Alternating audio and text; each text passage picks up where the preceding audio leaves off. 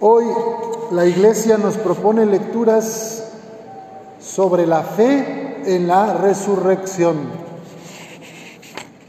Los saduceos era un grupo de doctores, de gente preparada en la ley, que le pone una trampa a Jesús. Ellos no creían en la vida después de la muerte.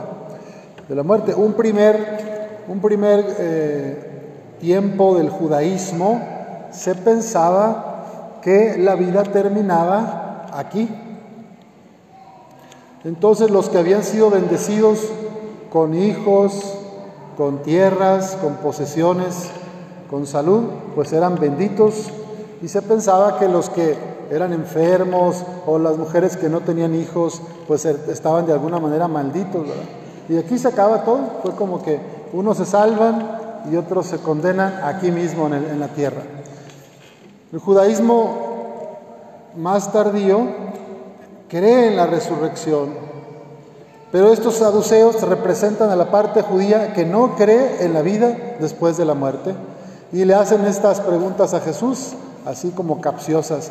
Una mujer quedó viuda de un, de un hermano, de un, de un esposo que tenía otro hermano y la ley dice que hay que darle, hay que casarse con la, con la viuda, los hermanos que quedan, hasta que tengan hijos. Porque acuérdense que no tener familia es maldición.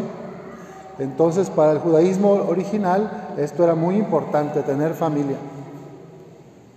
Y también las viudas quedaban en una condición de desamparo. Por eso era, era obligación de la familia del esposo difunto acogerlas y la, la manera era casándose el hermano soltero que estuviera con ella. Y le ponen la trampa y le dicen, mira, pues tuvo siete esposos de la misma familia, los siete hermanos, y de ninguno tuvo hijos. Y luego la viuda también murió.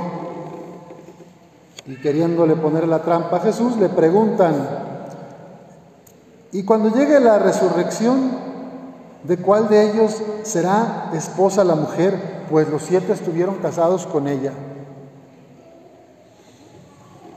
Jesús, movido por el Espíritu Santo, siempre en esa inteligencia divina, le responde y les calla la boca con la palabra de Dios que ellos conocían. Que los muertos resucitan, el mismo Moisés lo indica en el episodio de la zarza, cuando llama al Señor Dios de Abraham, Dios de Isaac, Dios de Jacob porque Dios no es Dios de muertos, sino de vivos, pues para Él todos viven.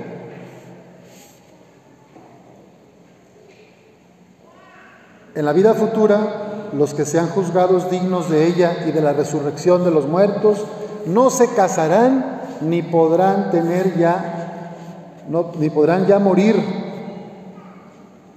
pues serán como los ángeles e hijos de Dios ya que Él los habrá resucitado.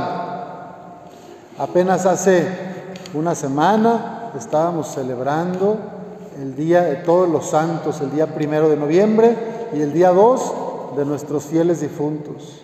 Creemos por la fe en Cristo que todas las almas de Dios algún día serán llamadas, ahora reposan. Y lo que decimos es que la muerte no es el final, la muerte es solamente una transformación. Creemos que nuestro cuerpo, si, es mortal, se acaba, pero el alma es infinita, porque es creación divina y nos espera la vida eterna. ¿Qué implicaciones tiene la fe en la resurrección? Primera, pues es saber que necesitamos vivir en el Espíritu Santo, que es el Espíritu del resucitado, para ser alcanzados por su amor, para ser llevados a la vida eterna. La vida eterna no es una cosa que yo me gano por mis propias fuerzas, no es algo que construyo con mis méritos. La vida presente y la vida futura son regalo de Dios. La salvación es gratuita. Ya Cristo con su entrega en la cruz nos mereció por su sangre la salvación. Y por su muerte en cruz y su resurrección sabemos que nosotros también resucitaremos. Y por eso en varias familias y en las escuelas pusieron los altares de muertos, celebrando a nuestros difuntos, aquello que les gustaba comer. Algunos visitaron a los panteones, les cantaron la música que les gustaba. En el credo de cada domingo decimos, creo en la comunión de los santos, que esto quiere decir que los vivos que estamos aquí, los difuntos que se nos han adelantado y los niños que están en el vientre de su madre, los que ya son eh, fecundados, ¿verdad? Ya son almas de Dios y todos estamos interrelacionados, intercomunicados. De ahí la importancia de orar por los difuntos. Y ellos también interceden por nosotros, que somos la iglesia militante. En la primera lectura veíamos a estos hermanos macabeos que son valientes en su fe y prefieren la muerte a ir en contra de la religión de sus padres. El rey Antíoco Epifanes los quería obligar a comer carne de cerdo, que era prohibida por la ley, por la religión judía, y hasta el cuarto, porque si, leen el texto, los siete, ¿verdad? Los siete mueren, la madre y los siete. Pero fíjense cómo aquí ya se alcanza a ver en este texto del Antiguo Testamento la fe en la resurrección el, segundo de los hijos le dice al rey, asesino, tú nos arrancas la vida presente, pero el rey del universo nos resucitará a una vida eterna, puesto que morimos por fidelidad a sus leyes.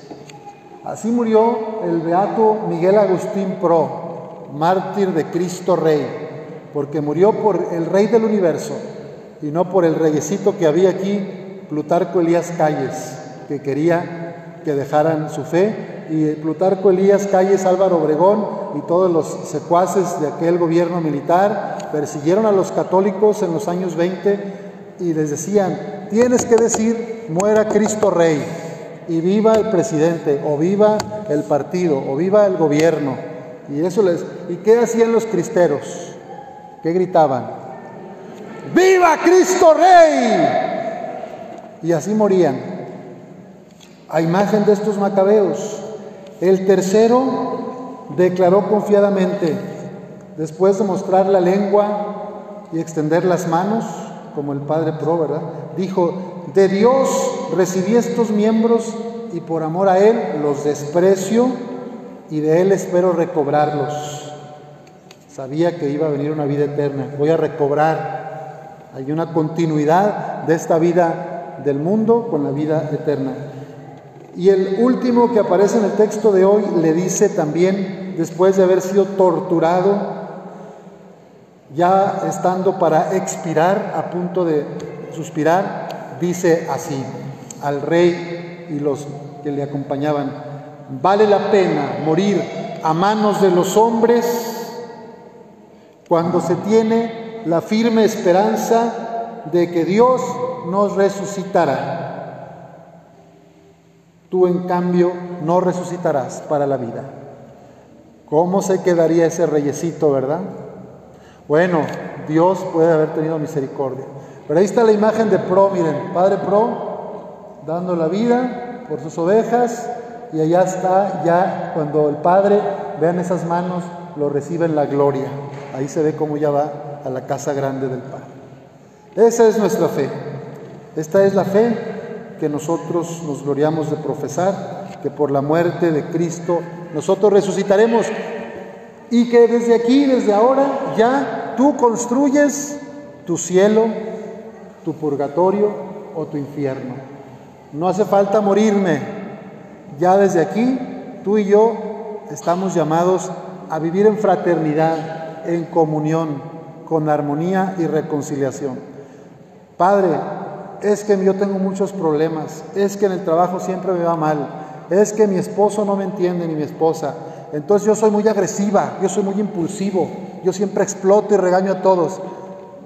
Bueno, señor, señora, abuelita, abuelo, madrina, maestro, maestra, no le eche la culpa a los demás. Usted ya es una persona adulta, hágase cargo de sus emociones, pídale gracia al Espíritu Santo para no despotricar, para no desquitarse con los menores o los, con los que no se pueden defender. Ellos no tienen la culpa de nuestras frustraciones de adultos, ni tu esposa, ni la gente en tu trabajo, ni tu esposo. Pidamos al Señor, que es Dios de vivos y Dios de muertos, que ya desde aquí y desde ahora podamos vivir esa comunión, esa paz que queremos vivir en el cielo. Que así sea.